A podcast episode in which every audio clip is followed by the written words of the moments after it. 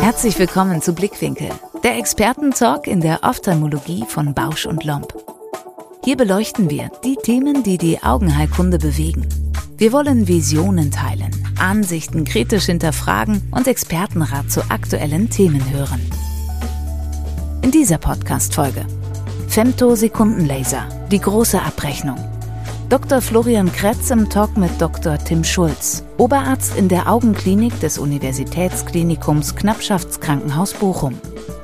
Gemeinsam beleuchten sie, wie sich ein Femtolaser ideal in das Tagesgeschäft einbinden lässt, auf welche technischen Features wir heute nicht mehr verzichten möchten und sie teilen ihre persönlichen Erfahrungen, welche Gedanken sich jeder vor der Anschaffung eines neuen Femtosekundenlasers machen sollte. Augen zu und reinhören. Herzlich willkommen, Tim Schulz. Hallo Florian, schön dich zu sehen. Tim, wir fangen gleich richtig an. Wenn du mal operiert werden solltest an deiner Linse, mit oder ohne Femtosekundenlaser? Das ist für mich eine einfache Frage, weil ich jetzt ja auf äh, knapp zehn Jahre mit dem Femto zurückblicke, intensivst und äh, auf jeden Fall mit. Ja, ähm, ich hoffe, das können wir gleich noch ein bisschen weiter erläutern, wie ich zu dieser Meinung komme. Ich kann dir da ja auch nur voll zustimmen. Ich habe ja auch an jedem Standort einen und aktiv eben auch an jedem Standort einen anderen, weil ich die Technologie schön finde und nicht unbedingt ein Gerät im Speziellen. Aber wie gesagt, nichtsdestotrotz, es geht ja vor allem heute auch um die Technologie dahinter. Und Gerade hier wird ja auch immer wieder viel diskutiert. Es ist ja nicht jeder unbedingt für den Femtosekundenlaser und viele oder viele Ergebnisse haben ja auch gezeigt, dass er eigentlich gar nicht wirklich besser ist. Wie siehst du denn diese Diskussion? Ja, das sehe ich, ähm, also das nicht besser sehe ich anders. Das ist das Problem für mich jetzt mit dem Rückblick liegt dahinter, dass historisch was in Anführungsstrichen falsch gelaufen ist. Es wurde so beworben wie die eierlegende Wollmilchsau, die direkt jedes Problem lösen kann und so ungefähr der, der Operateur ist nur ein Knopfdruck. Aber das ist bei nicht der Fall und das ist so, was ich jetzt seit ein paar Jahren realisiert habe. Das Ganze ist ein chirurgisches Tool. Und das braucht den Chirurgen, der das bedient. Und ohne den ist das gar nichts. Und ähm, es bietet viele Möglichkeiten und man muss das Gerät wirklich kennen. Und da reichen nicht eine Handvoll Fälle aus, sondern wir sind wie bei der Kataraktchirurgie bei vielen Fällen, die man machen muss, um das dann auch wirklich richtig einsetzen kann und die Vorteile immer mehr nutzen kann. Aber es ist keine schnelle, einfache Lösung, äh, die man damit erreichen kann. Es gab ja jetzt eben auch gerade diese Multicenter-Studie FemCut aus Frankreich. Da ist eben auch, für mich stellt sich immer die Frage, wie aussagekräftig ist das denn? Denn hat denn überhaupt jeder Chirurg seine Technik? An die Vorarbeit oder die Assistenz des Femtosekundenlasers ange, äh, angepasst. Wie siehst du das denn? Oder operierst du mit dem Laser erstmal anders, als du ohne den Laser operierst? Auf jeden Fall operiere ich anders. Von Anfang an. Die Planung ist anders. Und ähm, wenn wir uns das jetzt bei der FemCut-Studie angucken, ähm, da ist halt leider das, oder das Tolle erstmal, dass wir so eine schöne Studie machen konnten, dass da das für die Hörer nochmal, das war eine Studie in, in Frankreich mit fünf Zentren, sehr viel Geld reingesteckt worden, wo ähm, eine Menge Operateure, ähm, vier pro Zentrum dann noch wieder damit ähm, beschäftigt wurden, diese Studie durchzuführen. Also da wurde wirklich richtig Aufwand betrieben, das versucht zu durchdenken. Aber es sind leider muss man sagen, offen gravierende Fehler gemacht worden, was die ganzen Aussagen hinten für in meiner Meinung sehr schwierig darstellen. Ähm, wir haben es eben nämlich angesprochen, genau das Thema. Wir haben an einem Zentrum nur 47 Patienten gemacht, durch vier, das heißt irgendwie zwölf pro Chirurg und die sind direkt aufs Pferd gesetzt worden. Ja, dass ich dann, das ist, als wenn man mich in ein Formel-1-Auto setzt. Vielleicht komme ich überhaupt aus der Garage raus, vielleicht aber auch nicht. So muss ich das leider dann bewerten. Ja. Ja, das ist auch was, was mir letztendlich mit aufgefallen ist oder was ich auch von vielen meiner Kollegen kenne, die mal Femtokatarakt probiert haben und sich doch nicht entschieden haben. Wenn ich halt mit meinen Standardeinstellungen dorthin gehe, dann ist das einfach nicht das gleiche und dann merke ich auch keinen wirklichen Unterschied. Weil ich muss ja erst die Vorteile, die mir eine solche Vorbehandlung bietet, überhaupt zu nutzen wissen. Du hast ja gerade selber schon gesagt, du änderst deine ganze Planung und auch deine OP-Technik. Was ist denn oder der Punkt, wo du sagst, das verändere ich am meisten und das ist auch der Grund, warum mir die Technologie Femtosekundenlaser für die Kataraktchirurgie wirklich von Nutzen ist? Also für mich ist ein ganz, ganz zentraler Punkt erstmal die, die Kapsotomie. Und äh, da verändere ich ja meine Technik dahingehend, dass ich sie gar nicht mehr machen brauche. Aber ich muss dafür dann die Femtokapsotomie machen. Und dafür muss ich so viele Regeln wissen, die auch bei der Femto ablaufen. Es ist ja, das fängt ganz weit vorne für mich schon an, ist, der Patient, der darunter liegt, lebt und der bewegt sich während der OP. So, das heißt, ich darf während diesen ein oder fünf Sekunden, je nachdem welches Gerät man hat, darf der Patient sich nicht bewegen. Und ich habe das mir unglaublich viel im Labor in, an hunderten Kapselschnitten angeguckt. Man sieht die Schüsse. Ja, unter dem Mikroskop, unter dem Lichtmikroskop kann man die anfärben. Man sieht die Schüsse. Das heißt, wenn der Patient größere Bewegung macht, bei einer Pseudosuction oder beim Husten oder was auch immer, und ich währenddessen schneide und glaube, das Gerät regelt das und das aber unter dem OP-Mikroskop auch nicht sehe, dann sie haben oder man hat dann viele Schussreihen, die einfach potenzielle Einrissquelle zum Beispiel in dem Moment sind. Und das muss ich einfach wissen und dann auch da entsprechend dran rangehen. Und ähm, was man dann natürlich jetzt chirurgisch geändert hat, ist zum Beispiel, man kann nicht die Vorderkammer einfach direkt abflachen lassen, wenn ich das hatte. Das braucht man, wenn alles normal läuft, kann ich relativ normal daran gehen. Aber wenn ich das hatte, muss ich wissen, okay, ich habe jetzt in meiner Kapsel ein paar tausend Schüsse, die falsch sitzen weil da eine Bewegung war und dann muss ich das anders angehen. Wir benutzen da dieses Dimple-Down-Manöver, Neudeutsch, wo wir einfach zentralen Druck machen, da kriegt man die meisten dann auch noch gelöst. Gut. Werbung. Sie denken, IOL-Explantation geht nur kompliziert? Wir überzeugen Sie gerne vom Gegenteil. Mit der Jünemann-Explantationspinzette von Bausch und Lomb greifen Sie die Linse direkt im Kapselsack und ziehen sie anschließend problemlos durch den Inzisionstunnel heraus, ganz ohne die Linse vorher aufwendig zu zerschneiden. Mit dem Aktionscode Blickwinkel20 erhalten Sie das Produkt mit einem Preisnachlass von 20% auf den Listenpreis. Alle weiteren Informationen zur Aktion finden Sie in der Folgenbeschreibung. Werbung Ende. Ich glaube, so ein anderer Vorteil gerade der Kapsulotomie ist, dass man mit den meisten Lasersystemen ja auch diese Kapsulotomie zentrieren kann. Und gerade am Victus, wie gesagt, ich zentriere die fast immer auf den Apex, wenn es die Pupille zulässt. Und das ist gerade dann eben auch mit dem Live-OCT schön zu sehen. Geht ihr auch immer quasi auf die optische Achse oder den Apex oder variiert ihr auch manchmal absichtlich vielleicht in andere Bereiche? Nee, ich, ich bin da voll einer Meinung mit dir, dass das ähm, was Neues ist, was es ja vorher nicht gab. Deswegen taucht es auch noch nicht so auf, weil wir können manuell ja nur auf die Pupille zentrieren, aber die sind nicht immer gleich dilatiert und ich bin da voll bei dir, dass wir machen das auch so. Das ist unser Standard. Und man ist auch manchmal überrascht, wie groß die Abweichungen sein können. Ja, definitiv. Ja. Ich finde, man ist auch manchmal eben überrascht, wenn man dann später eine Linse, die sich doch wieder auf den Kapselsack zentriert, sieht, wie die dann letztendlich in Relation eben zu äh, der Kapsulotomie ja. sitzt. Äh, wenn ihr Pex-Augen zum Beispiel lasert, wo man ja doch vielleicht auch mal ein höheres Risiko hat, dass die Hinterkapsel ein bisschen flattert einreißen kann. Das heißt, wenn du davon ausgehst, es kann sein, ich muss die Linse in den Sulkus setzen, Gehst du dann immer noch auf die optische Achse oder gehst du dann auf die Pupillenmitte, damit später der Optic Capture richtig ah, setzt? Das ist natürlich eine schwierige Frage. Aber ich glaube, ich würde trotzdem auf die optische Achse gehen, weil ich hoffe ja, dass es nicht passieren würde. Ne? Wenn zu deiner Eingangsfrage bei mir selber, ich habe jetzt ja kein Pex, aber habe eine gewisse Chance, das vielleicht zu bekommen mit hellen Haaren und äh, ich, da würde ich es trotzdem auf die optische, ich will natürlich erstmal das Beste erreichen. Ja. Es gibt ja auch viele, die prinzipiell sagen, sie nehmen keinen Femtosekundenlaser wegen der Pupillenverengung. Ich weiß, du hast ja auch in dem Bereich relativ viel publiziert. Wie geht ihr quasi damit um bei den Patienten? Ja, also wir haben das ja ähm, eingängigst untersucht, gefunden, dass es Prostaglandinfreisetzungen gibt, die zu einer Verengung führen. Und aber das Gute ist, da gibt es ja einen Haufen zugelassener Medikamente, die das verhindern effektiv.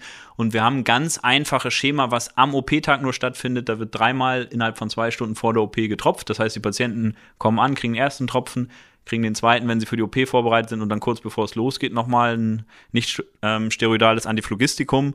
Und äh, damit findet das einfach nicht mehr statt bei uns. Also, das ist, ich habe gerade schon fast wieder vergessen gehabt, dass es überhaupt gibt. ja, wie gesagt, man, braucht halt ein gutes System und eine gute Vorbereitung. Und da kommen wir auch gleich zu dem nächsten Punkt des Femtosekundenlasers. Die Implementierung in den OP-Ablauf kann ja auch durchaus schwierig sein.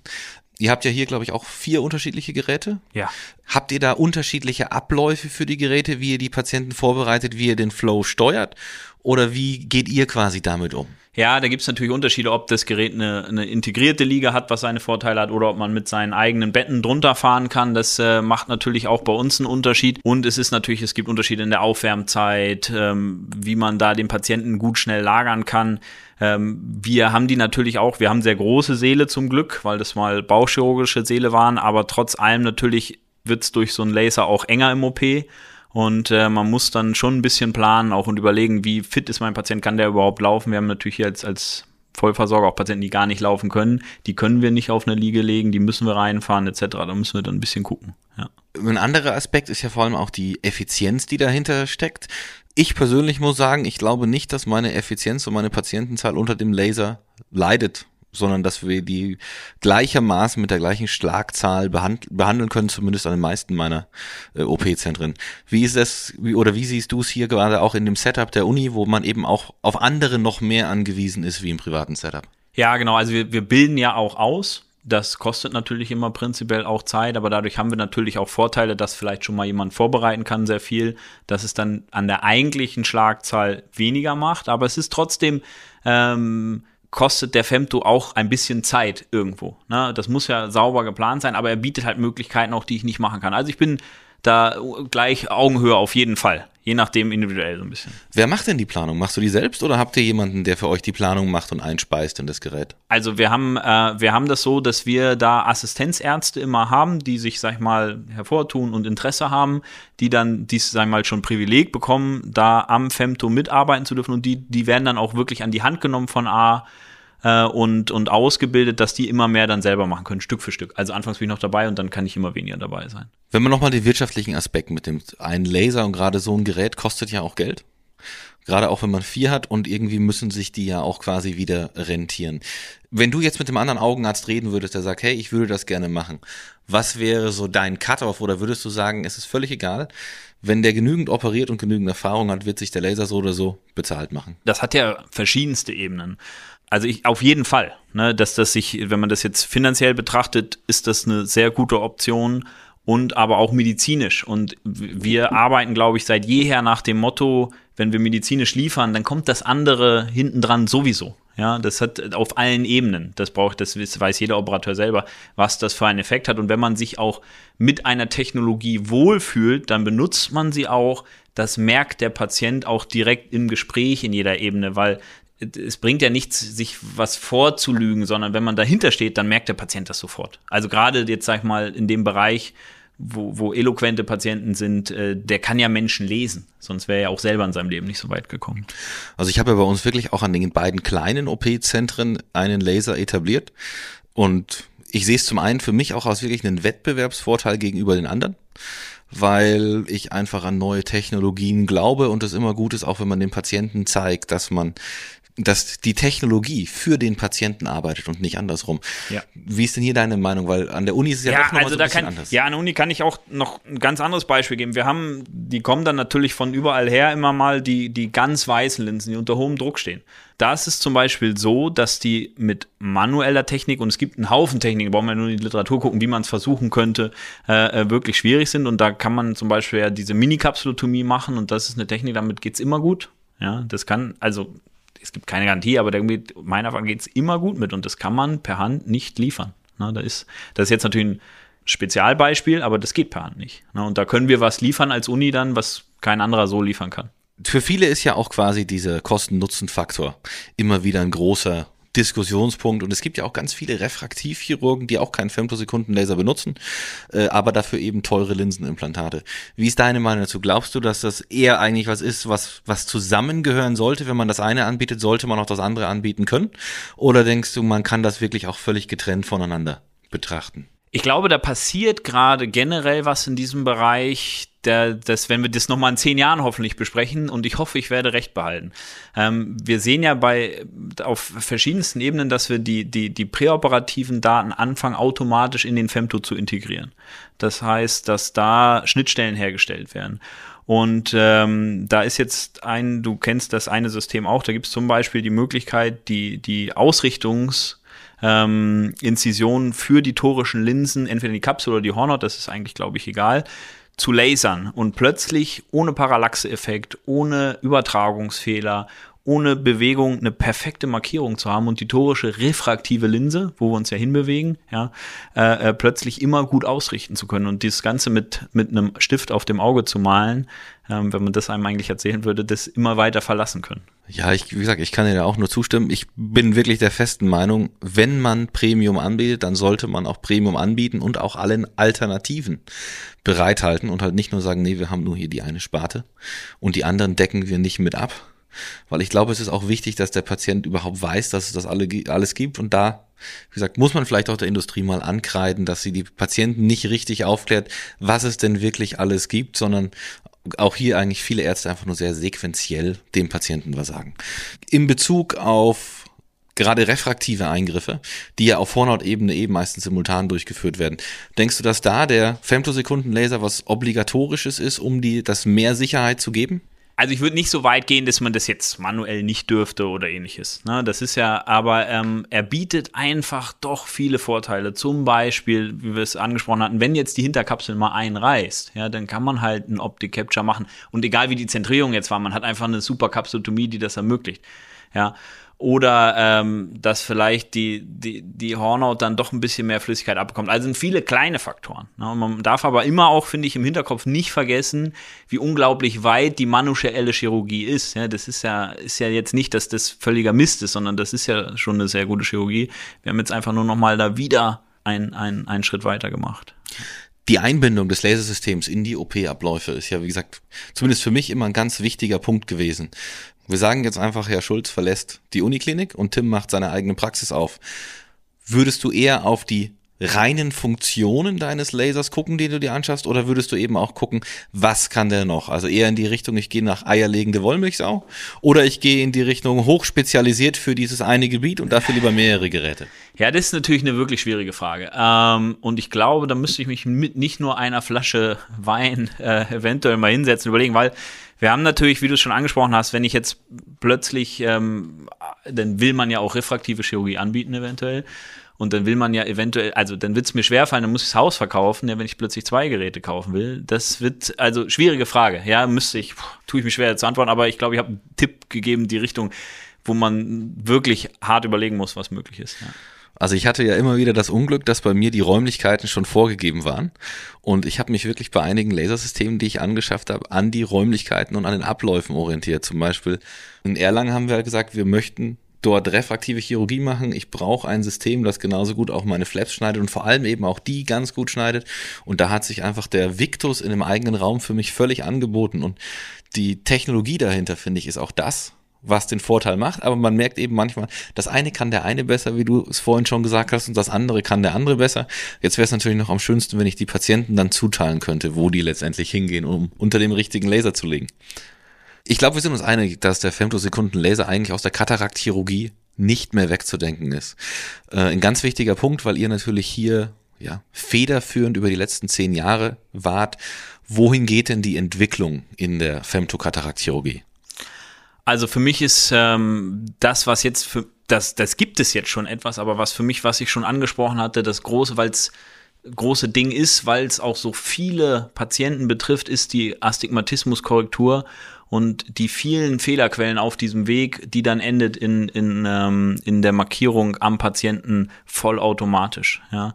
Und ähm, da ist vielleicht eine Geschichte bei uns jetzt noch aus dem Alltag. Wir haben auch damals schon Systeme mit Einspielungen getestet und haben dann aber immer mal einen Patienten, das ist selten und das ist ja noch mal besser geworden, ist noch seltener geworden, aber wir haben mal einen Patienten gehabt, der wurde nicht erkannt und wenn man dann keine Markierung mehr hat, dann steht man so ein bisschen da und äh, dann kann man noch versuchen zu messen und das so ein bisschen abzuschätzen. Vielleicht hat man irgendwo noch ein Foto in der Akte und hofft so ein bisschen die richtig auszurichten. Aber ähm, der Unterschied jetzt plötzlich war mit diesem System, dass das Auge angesaugt ist bei der biomorphometrischen Erkennung und wir plötzlich gemerkt haben, hey, das klappt ja immer. Ja, egal mit welchem System, einfach dieser Punkt, das ist angesaugt. Ja, und ich habe immer ein Bild da und kriege immer mein Ergebnis, dass wir die manuellen Markierungen mit dem Potenzial für mal einen Epiteldefekt oder oder oder komplett verlassen haben und nicht mehr machen müssen bei diesen Patienten. Wir haben ja jetzt auch viel über die Kapsulotomie, Astigmatismuskorrektur gesprochen.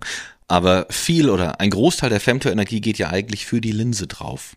Äh, ich habe mit deinem Chef ja auch schon mal gesprochen gehabt in Bezug auf äh, die Phaco-Energie und die Veränderung der Phaco-Parameter.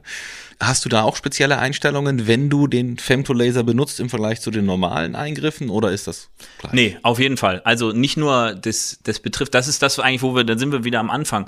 Äh, das ist nicht einfach so, man macht das alles gleich, einfach ist es nur jetzt eine Femto. Ja, sondern da wir, wir haben ein, eine Vielzahl von Einstellungen, wie auch Hardware, sag ich mal, also die, der Schlauchdurchmesser, ob dann Anterior Chamber Maintainer mit bei ist bei, bei, bei der Stellaris oder, oder, oder, das haben wir alles verändert ja, ähm, und optimiert dafür, um die Linse dann plötzlich ganz leicht, in vielen Fällen ohne, äh, ohne Farko da rauszubekommen. Benutzt du denn in jeder Situation überhaupt noch ein Farko-Handstück oder benutzt du auch manchmal so ein Zero-Farko-Handstück, weil du eh weißt, ich brauch's zum Beispiel gar nicht mehr? Also wir haben, das ist vielleicht an dem Ablauf, aber auch geschuldet jetzt in der, da muss man auch ehrlich sein, denke ich, in dem, in dem normalen Setting haben wir schon das, den, den normalen Tipp dann, nur das sind hinten dran das Schlauchsystem ist dann ein anderes. Ne? Aber auch ein spezieller Tipp, den wir dafür ausgewählt haben. Aber ist jetzt kein, ja, es ist sehr ähnlich wie dem, das, der, der Tipp an sich. Ja, also ist bei, bei uns ähnlich. Wie gesagt, ich benutze ja auch da meistens die Stellaris und arbeite eben Bielen dass ich das Vakuum voll ausnutzen kann. Und dann braucht man eigentlich keine Farco. Bei den Clear Lens Patienten ist es aber durchaus so, dass ich da auch ganz gerne einfach mal so ein Zero Farco Handstück benutze. Dann kann ich mir nämlich auch die Priming-Zeit bei der Stellaris sparen Ja, und noch klar, effizienter arbeiten. Was glaubst du denn auch, wo dort letztendlich der Weg mit hingeht? Ist es vielleicht, dass die Farco-Maschinen auch noch verändert werden müssen, um sich noch besser an die Femtokatarak zu passen? Ja, ich, ich hoffe ja, was, ähm, dass sie dies nicht verändern werden, sondern dass das eine Maschine wird. Ja, dass das, äh, das ist meine Hoffnung immer noch. Und ich glaube, das wird, wird hoffentlich irgendwann auch Realität werden können. Dass wir eine Maschine für, also dass das einfach immer mit dabei ist, wie auch ein Kauter da dran ist. Und vielleicht noch ein kleines bisschen kleiner werden, damit die Handlichkeit Das letztendlich schlecht, ja. auch mit, mit besser wird. Also Tim, ich, wie gesagt, ich bin ja, ich, aber es freut mich immer wieder sehr, wenn ich Leute finde, die eben letztendlich da auch meiner Meinung sind und es bekräftigt mich auch im privaten Sektor, dass letztendlich vor allem an den Unis auch der Femtosekundenlaser wirklich so einen Stellenwert gewonnen hat und ich glaube, so als Fazit kann man fast sagen, dass es durchaus ein Werkzeug der Standardbehandlung im Bereich der Kataraktchirurgie geworden ist. Vielen Dank nochmal an dich auch für diese tolle Gesprächsrunde. Vielen und Dank. Jetzt können alle wieder die Augen aufmachen und ich freue mich aufs nächste Mal. Vielen Dank fürs Reinhören. Empfehlen Sie uns gerne weiter. Und um keine Folge mehr zu verpassen, nutzen Sie die kostenlose Abonnierfunktion unseres Podcasts. Wir freuen uns auch über Ihr Feedback. Welche Expertinnen und Experten sollen zu Wort kommen? Möchten Sie selbst vielleicht auch ans Gastmikrofon? Oder welche Themen braucht es unbedingt im Blickwinkel-Podcast? Dann schreiben Sie uns eine E-Mail an die Adresse blickwinkel.bausch.com. Bis zur nächsten Folge von Blickwinkel, der Expertentalk in der Ophthalmologie von Bausch und Lomb.